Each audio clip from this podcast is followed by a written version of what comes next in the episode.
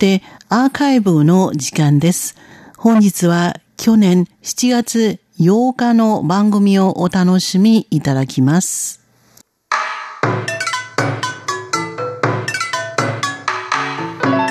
続いては文化の台湾の時間ですこの時間のご案内は中野ですさて今週もいろんな角度から台湾の文化をご紹介していきたいと思います昨日7月7日は七夕でしたので今週は台湾の七夕についてご紹介しましょう台湾では民間行事は旧暦で動いているため七夕ももちろん旧暦の7月7日。今年は8月25日になります。台湾でも日本同様、七夕の夜には織姫と彦星が天の川を渡って年に一度の再会を果たす日とされ、チャイニーズバレンタインデーとも呼ばれる恋人の日となっています。ただ、それだけではなく、実は台湾の七夕には日本にはない物語や古くからの習慣があります。台湾最大の方言、台湾語では、織姫は漢数字の7、娘、女編に馬という字を書いて、チンニョマ。中国語読みでは、チーニャンマと呼ばれています。このチーニャンマのチ7は7番目を意味しています。つまり、織姫には6人のお姉さんがいて、織姫は7人姉妹の末っ子なんだそうです。また、七夕は織姫が生まれた日であるとされていることから、この日は別名、チーニャンマーの誕生日という言い方もされています。台湾に伝わる七夕伝説では、無理やり引き裂かれてしまった織姫と彦星をかわいそうに思い、織姫のお姉さんたちが密かに二人の子供を育てたというエピソードがあります。そのことから、七姉妹は子供の守り神と呼ばれるようになりました。また当時は医療が発達していなかったことから、幼児が亡くなることが多く、子供の守り神である織姫に預ければ、子供が健やかに育つとされ、幼少期に香炉や花や果物、紙で作られたランタンを持って織姫を祀る廟に行き、神様へこの子を預けたという意味となる古い貨幣や銀、チェーンなどを赤い糸を通してつないだ、ジュエン、入場券の剣の下の部分、刀の部分を糸に変えた字を書きます。ジュエンというお守りを幼児の首にかけ、無事に16歳を迎えることができるよう願いました。そして16歳の成人を迎えた年の織姫の誕生日、つまり七夕にそのジュエン、お守りを取り外し、麺やちまきなどを備え、長年のご加護に感謝するという風習があったんです。なぜ16歳かというと、台湾では古くから16歳が成人とされていたからです。古く清朝時代の台南府、台湾南部では、港で働いていた少年校たちが16歳になると、これまでの家計の足しとしての仕事ではなく、大人と同じく仕事を任されるようになり、給料も大人と同じように受け取れるようになることから、16歳が大人への仲間入りとされ、お祝いをしていたことが起源だとされています。このことから、現在でも台南市では、16歳に成人を祝う式典が行われています。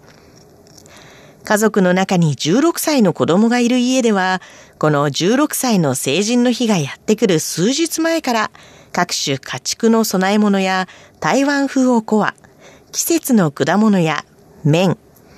亀の甲羅を模したピンクの餅にあんが包まれたアングークエなどのお供え物の準備を始めます。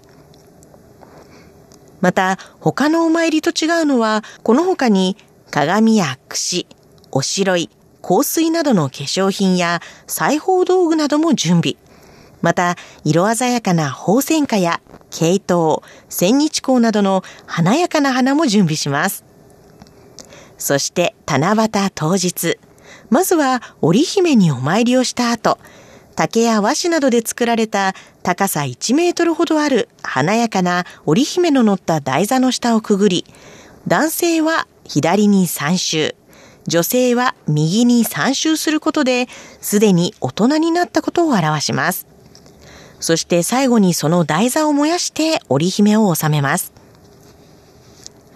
この16歳の成人の日には祖父母から洋服や靴、帽子、ネックレス、腕時計、自転車などのお祝いが贈られます。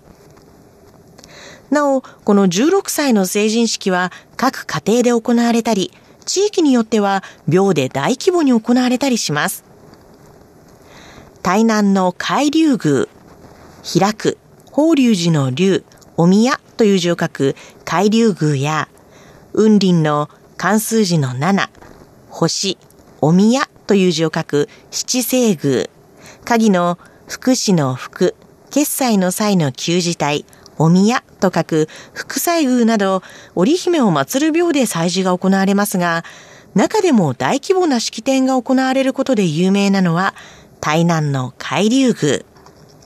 ここでは毎年旧暦の7月7日に織姫の生誕祭が行われるほか、政府関係者も出席し、2000人を超える青少年が参加しての壮大なセレモニーが行われます。最近ではセレモニーだけでなく、伝統的な衣装を借りて、織姫の台座や家族と一緒に写真を撮ったりして、成人の記念をカメラに収めている人も多いようです。また、このほか、海流宮では、そのセレモニーの後、別にパレードもあり、参加した成人が廟に名前を登録した後、衣装を着て馬を引き連れて街をパレードします。このように台湾では七夕は恋人の日という意味だけでなく16歳の成人式という人生の大きな節目の伝統行事が行われる日でもあったんですね。ただ、この16歳の成人式はあくまで通過儀礼だそうですが、このセレモニーを通して男女ともにさらに成長し、社会からも成長が認められます。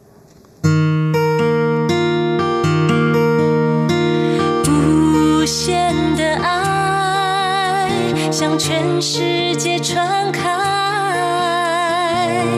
永恒的关怀，来自台湾之音 RTI。ちなみに台湾の七夕は恋人の日、16歳の成人の他にも独身者が恋愛の神様、月下老人に良縁を求めてお参りに行く日ともされています。